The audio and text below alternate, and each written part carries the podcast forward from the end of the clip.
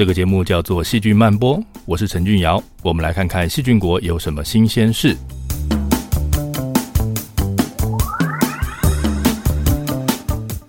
最近在网络上看到一篇报道，说给细菌听古典音乐可以影响到它们的生理代谢跟生长，这个是真的吗？细菌有可能会听懂音乐，但是会对音乐有反应吗？今天我们就一起来看看，听古典音乐能够帮助细菌生长，这到底是真的还假的？把细菌抓来摇一摇，能够让它们长得更好吗？用设备来偷听细菌在做什么，居然可以帮医生来做诊断。希望你会喜欢今天的节目。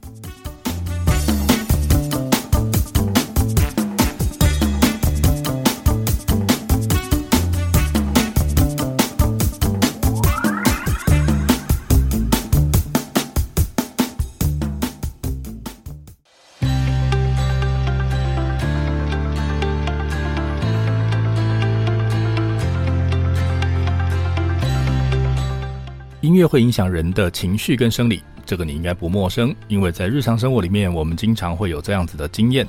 不过，如果我说音乐会影响到细菌的生理，嗯，这件事情就很奇怪了。我在网络上找到一篇研究，它宣称让细菌听了印度的古典音乐之后，细菌的生理就会发生变化。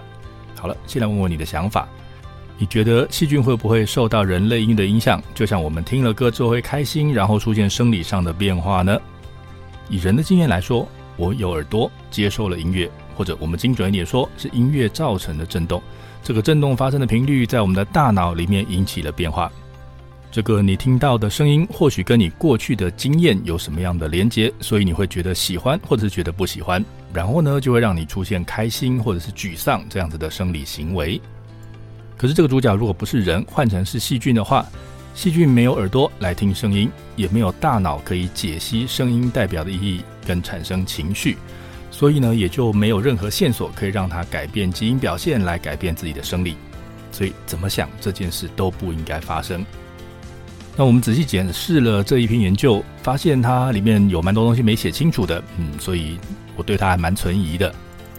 从原理上来看，不管是让细菌听摇滚乐，还是让它听佛经，理论上都不会改变细菌的生长状态。好了，那我们要怎么样来看待网络上的这些资讯呢？网络上有不少人信誓旦旦，认为听到好话、听到优美的音乐就能够让万物走向光明，这样的人还不少。他们看到的现象到底是怎么造成的呢？我的猜想是，他们养了细菌。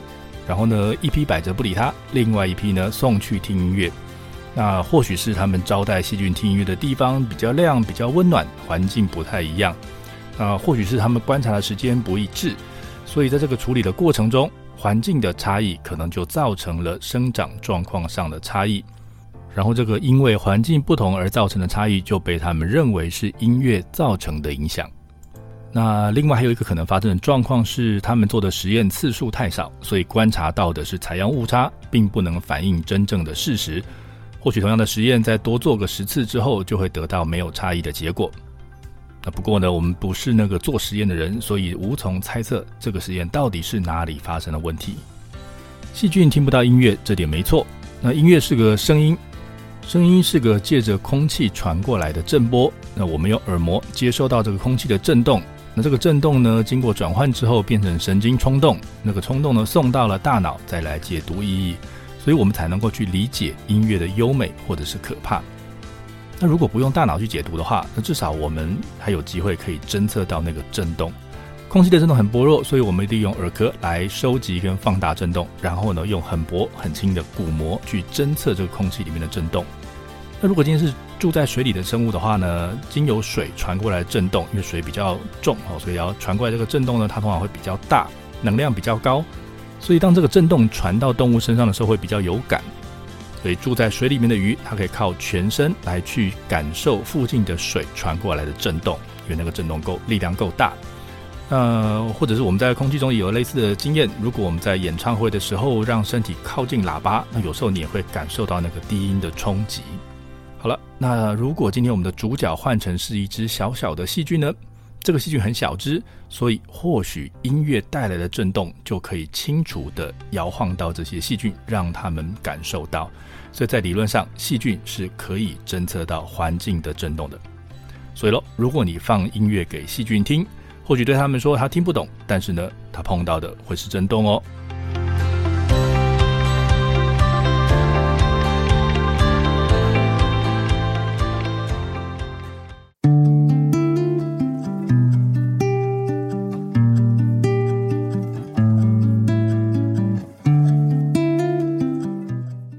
现了一篇有趣的研究。这是在一九五八年发表在《Planet Soil》这个期刊上面的研究报告。嗯，这是一个六十六年前的老研究了。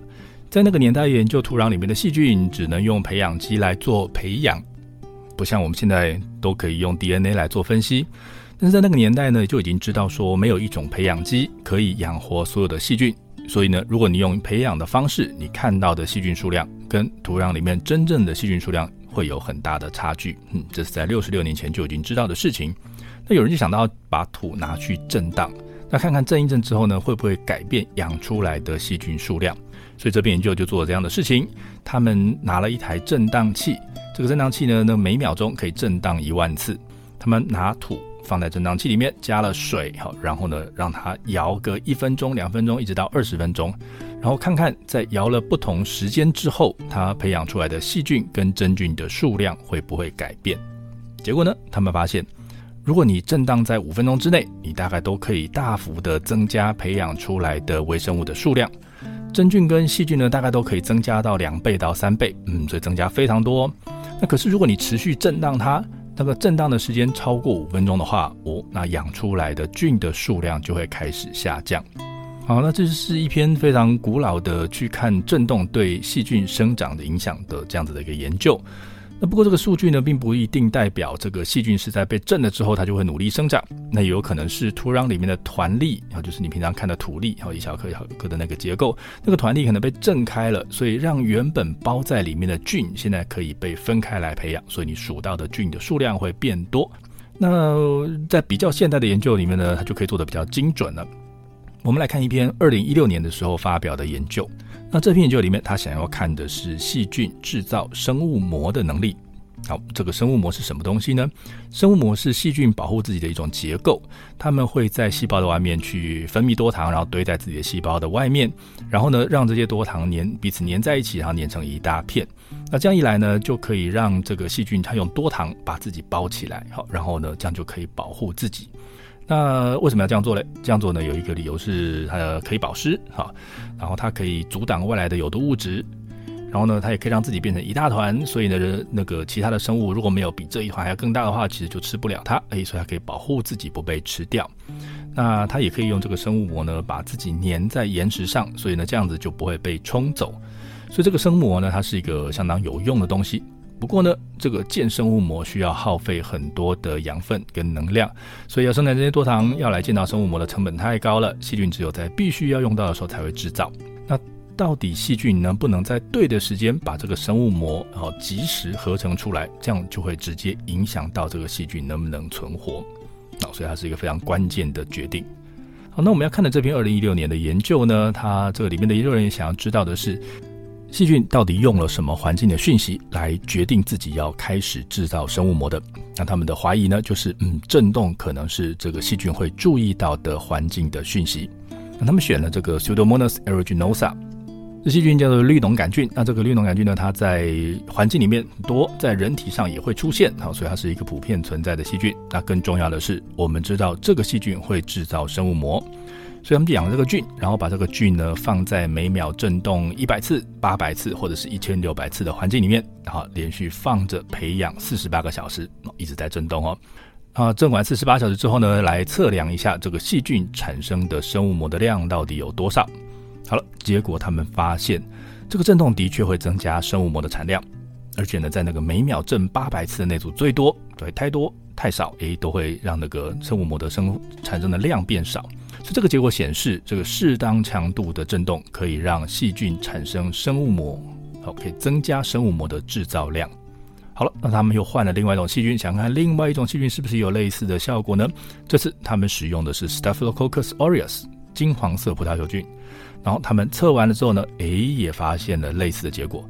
这个震动的确是可以增加生物膜的产量。那在金黄色葡萄球菌上面呢，他们发现震。每一秒钟一千六百次的那组量是最多的。好了，不过让我们停下来想一想，这个细菌居住环境又不会常常会有这种把人震得麻麻的震荡器，那他们为什么要在感受到震动的时候来制造生物膜呢？关于这一点，目前我们还没有答案。不过呢，或许这个震动刚好代表了某个未来即将要发生的某种灾难式的变动。比如说啊，下大雨了，今天下雨的时候，那个雨水打在土上，那土就会有一些震动。或许这个震动代表的是，哎呀，下大雨了，即将有大水要来了，所以细菌要赶快把自己黏住，才不会被冲走。那这当然只是我乱猜而已啦。正确的答案到底是什么呢？要等下一个科学家去做实验才知道了。以上的资讯来自 Journal for Bioscience Bioengineering 在二零一六年的研究报告，以及那篇古老的一九五八年在 Plant and Soil 的研究报告。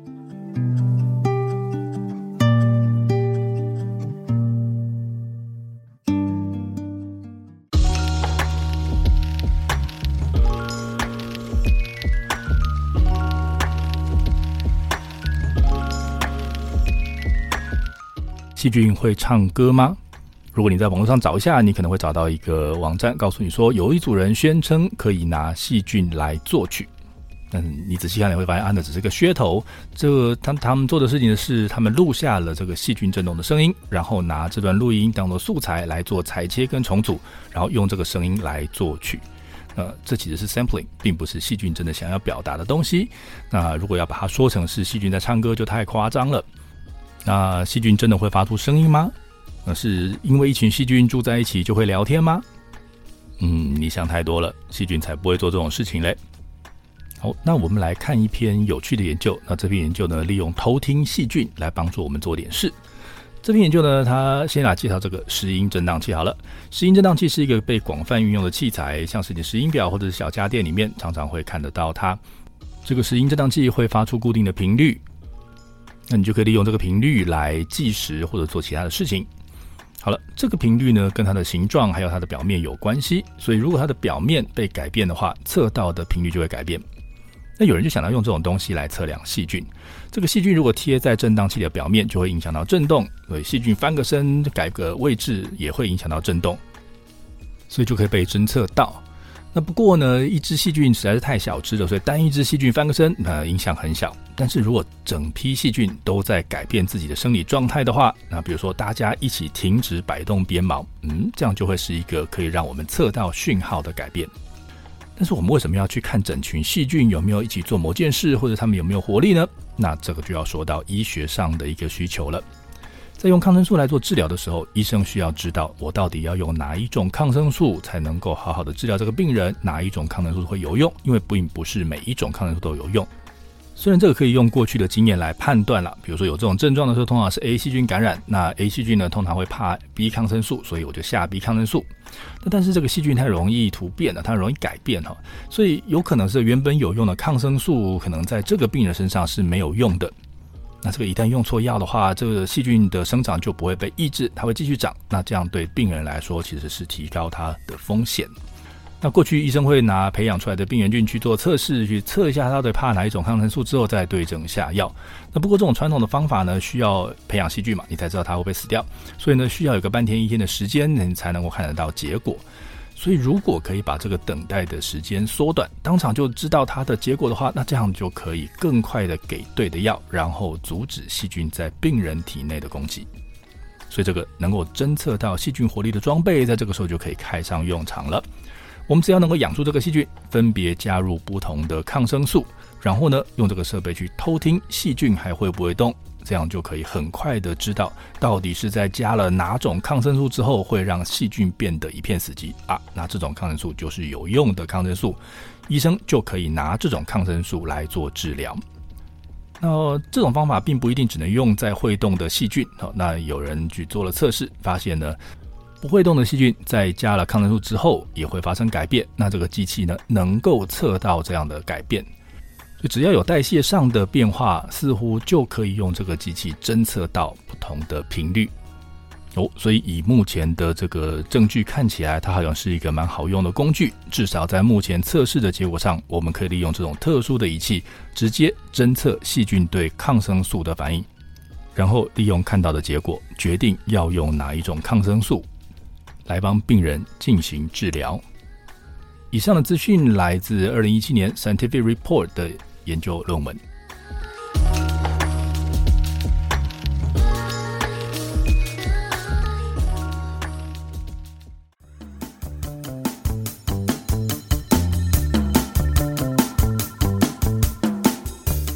今天的节目要结束了。我们今天聊了让细菌听音乐就能够加速生长，嗯，这样的因果关系很奇怪，可能不是这么回事。震动的确可以影响细菌，可以让它们多制造一点生物膜，或许在环境里面可以让它们活得更好。利用石英振荡器可以侦测到细菌的活动，及时知道它们死了没，这样就可以更快速地帮我们找到适合的抗生素。谢谢你的收听，希望我们今天谈的内容让你觉得好玩。